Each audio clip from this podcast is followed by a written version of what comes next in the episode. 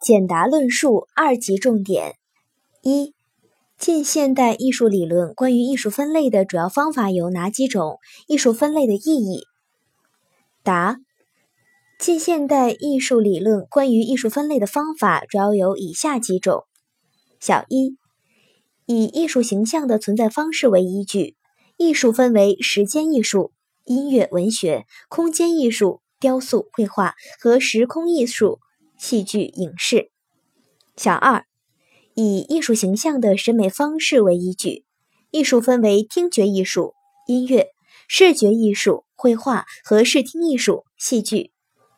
小三，以艺术作品的内容特征为依据，艺术分为表现艺术、音乐、舞蹈、建筑、抒情诗等和再现艺术、绘画、雕塑、戏剧、小说等。小四，以艺术作品的物化形式为依据，艺术分为动态艺术、音乐、舞蹈、戏剧、影视等和静态艺术、绘画、雕塑、建筑、实用工艺等。小五。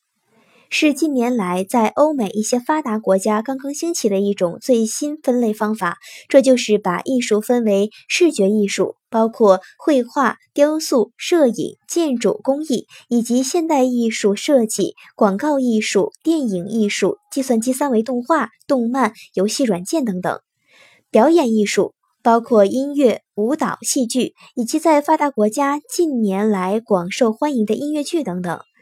这些分类方法的优点是适应现代艺术的发展趋势，及时容纳了最新出现并广受欢迎的新兴艺术门类或样式。但是，这种分类方法毕竟刚刚出现，尚未经过时间的检验，尤其是在目前尚未得到世界各国艺术界、学术界、教育界的普遍认可，即使在发达国家内，也并没有得到普遍的认同。小六，根据艺术的美学原则，将整个艺术区分为五大类别，即实用艺术、建筑、园林、工艺美术与现代设计、造型艺术、绘画、雕塑、摄影、书法、表情艺术、音乐、舞蹈、综合艺术、戏剧、戏曲、电影艺术、电视艺术和语言艺术、诗歌、散文、小说等。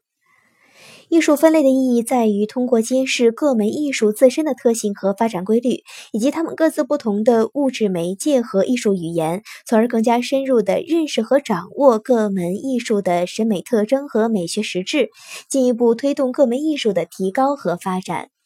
当然，任何艺术分类的方法都只具有相对的意义，各门艺术之间存在着内在的联系性和一致性，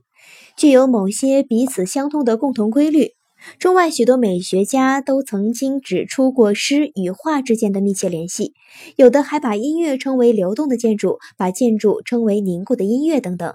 充分反映出某些艺术门类之间存在着极为密切的联系。尤其是随着艺术的发展，这种联系更加增强。正确的认识和了解这种多样性与统一性，掌握各类艺术的基本规律和美学特征，有助于提高我们的艺术鉴赏能力和艺术修养。